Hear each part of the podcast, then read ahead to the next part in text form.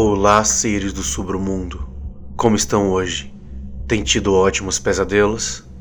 Gente, lembrando que tem um episódio especial chegando.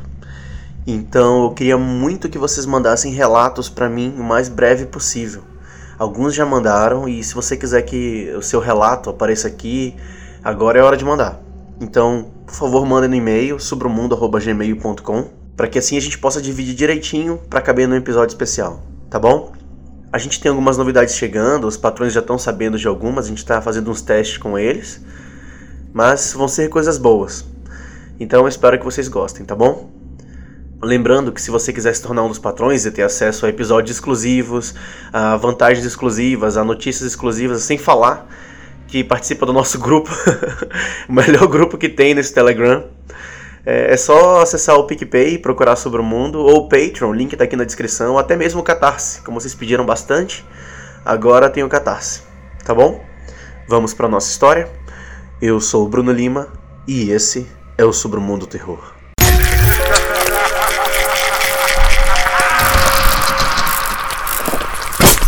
Sobre o Mundo Terror.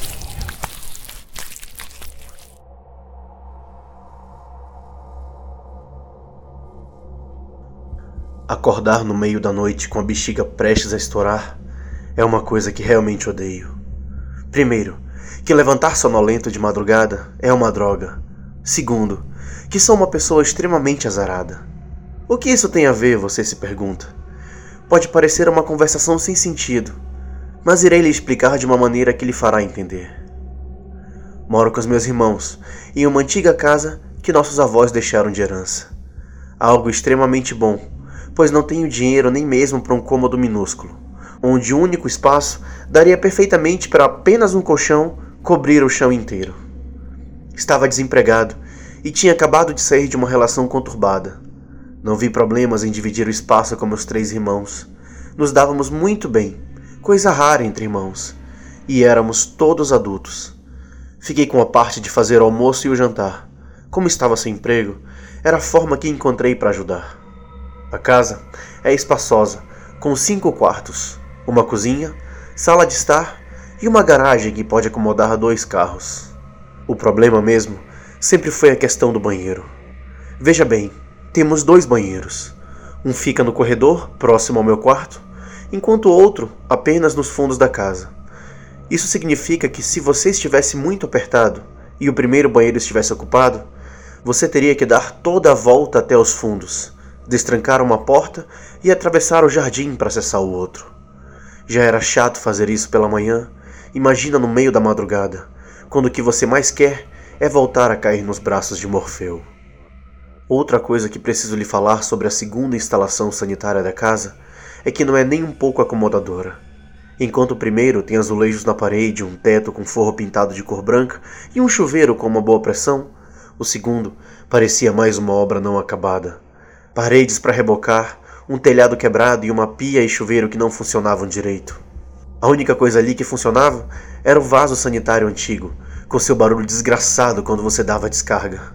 Sério, era um barulho alto o suficiente para te tirar do modo sonolento e lhe trazer de volta à realidade. Penso que meus avós estavam planejando esse segundo banheiro, mas morreram antes da obra ficar pronta. Em minha infância, meus pais sempre traziam meus irmãos e eu para passar as férias nessa casa e visitá-los. Eu não me recordo de um segundo sanitário. Talvez fosse algo mais recente. Vovó tinha morrido primeiro e vovô não conseguiu aceitar a partida da esposa, entrando em um estado profundo de depressão. Em uma manhã, um dos empregados o achou sem vida quando foram acordar para tomar seu remédio. Deveriam ser umas duas da manhã quando me levantei apertado para usar o banheiro e vi que meu irmão tinha chegado primeiro. Droga! Até esperei um pouco, mas o idiota estava com problemas de estômago e aquilo iria demorar mais do que deveria. Não tinha jeito. Fiz o caminho todo até o maldito cômodo dos fundos a fim de me aliviar. Procurei o interruptor para acender a luz, depois fechei a porta. Caminhei até o vaso e fiz o que tinha vindo fazer. Me lembro de ter olhado para o teto observando as telhas com teias de aranha e buraco feitos pelas brigas de gato dos vizinhos. Se um dia eu conseguisse um bom dinheiro, poderia mandar ajeitar tudo, deixar o lugar mais aconchegante pelo menos. Puxei a corda da descarga, ouvindo aquele som alto dos infernos, e fui em direção à saída, pretendendo lavar as mãos na torneira do jardim, pois, como eu disse antes, a pia dali não funcionava. Imagina minha surpresa quando puxei a porta e ela não abriu. Eu não a tinha trancado, nem era possível. Esqueci de dizer, mas a única maneira de trancá-la era pelo lado de fora. Cogitei a hipótese de um dos meus irmãos estar tentando me pregar uma peça. Aqueles idiotas gostavam de fazer esse tipo de coisa. Ha! Muito engraçado, abram a porta! Digo tentando entrar na brincadeira, sem resposta alguma. Vamos, abram! Elevo meu tom de voz novamente, sem respostas. Começo a coçar a cabeça rapidamente, uma mania que tenho quando começo a ficar nervoso. E se não tivesse sido eles? Esse pensamento passava em minha mente mas não poderia ser isso. Quem poderia ter feito tal coisa senão um deles? Um invasor, talvez? Um ladrão que entrou na casa às escondidas e me trancou aqui dentro para não ter que se preocupar com um dos irmãos? Que droga! Pensei em muitas coisas, mas nada parecia encaixar. O pior de tudo era que não adiantaria o quanto eu berrasse. Os quartos dos meus irmãos eram bem distantes. Eles não poderiam me ouvir. A solução que encontrei foi a de tentar arrombar aquela porta. Tomei impulso. Estava prestes a colocar aquela ideia em ação, mas antes que pudesse fazê-lo, a luz piscou, deixando tudo escuro por aproximadamente cinco segundos. Meu sangue congelou. Uma pontada em minha cabeça me fez dar um gemido baixo de dor. Foi tudo muito estranho. Me senti no chão, perto de alguns escombros que ali tinha, pedaços de parede, restos de entulho, possivelmente deixado por meus avós. Tenho que lembrar os outros de me ajudar a limpar isso aqui. Penso para mim mesmo, me referindo aos meus irmãos. De repente, minha mão tocava um pedaço de papel em meio à bagunça. Eu ainda estava me recuperando daquela estranha dor de cabeça de antes. Logo, a ideia de arrombar a porta tinha ficado para depois. Sentado naquele canto nem um pouco amigável, trago o papel para minha visão, vendo as letras escritas com uma caneta de cor vermelha. Traga o prato com um pequeno animal morto. Um lagarto ou um camundongo são as melhores opções. Entretanto, com o camundongo são altas as chances de sucesso. Sem janelas, isso é muito importante. Leia o que lhe enviei em voz alta quando estiver pronto. Você saberá quando funcionou. Lembre-se, cinco vezes é o suficiente. Não entre mais no cômodo depois disso. Não entre. Agora, aproveite e mate a sua saudade. Fiquei completamente confuso, pensando que tudo não deveria ser mesmo um tipo de brincadeira. Meu coração quase parou quando virei o papel. Tinha uma coisa a mais escrita do outro lado. Se você desobedeceu e entrou no cômodo mais de cinco vezes, pode ter ficado confiante que nada aconteceu. Mas quando você menos esperar, a porta trancará. Isso acontecerá em algum momento após passar o número de vezes. Pode ser logo que quebrar a regra, ou pode demorar um pouco. Caso aconteça, espere aquele que você prendeu no cômodo se manifestar. Ele está sozinho, trancado, por culpa sua. Preferiu trancá-lo ao invés de deixá-lo descansar em paz. Ele quer a sua companhia agora. Implore. Talvez tenha sorte na primeira, e caso tenha, nunca mais volte. Antes que eu pudesse demonstrar alguma reação, escuto passos em minha direção. Levanto a cabeça e é a minha avó. Ou pelo menos é o que eu acho que era. A senhora alegre da minha infância tinha agora um olhar cansado. Seus olhos grandes e arregalados pareciam afundar em seu rosto, sendo devorados pelo excesso de pele na face envelhecida. Oh Deus! Abri a boca para falar, mas nada saía, nem um mísero som. Eu não conseguia parar de tremer.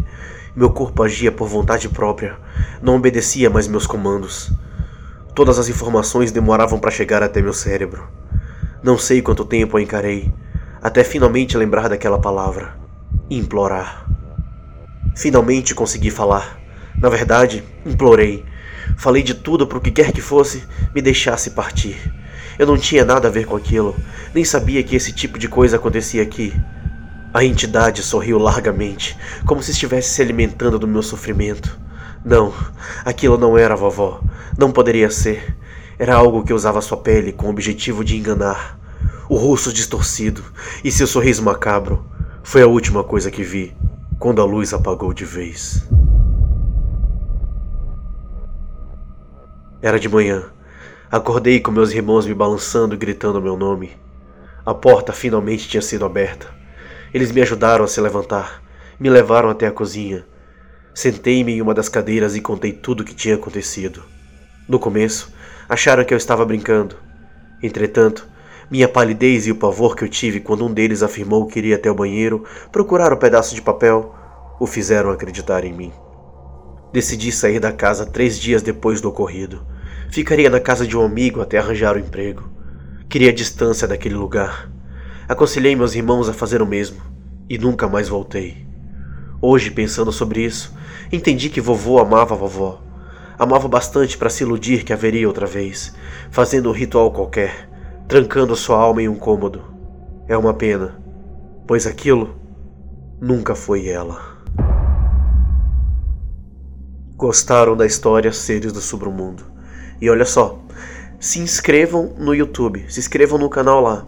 Em breve vai sair uma história que é exclusiva para o YouTube e vai por mim. Você vai querer participar dela. E também não se esqueça de se inscrever nas redes sociais, no Twitter, no Instagram, no Facebook. Lá você fica sabendo de todas as atualizações. E se você quiser se tornar um dos patrões, é só ir lá no Catarse, no PicPay ou até no Patreon. Lá você acha o melhor jeito de apoiar o cast. Muito obrigado por tudo. Boa noite e bons pesadelos.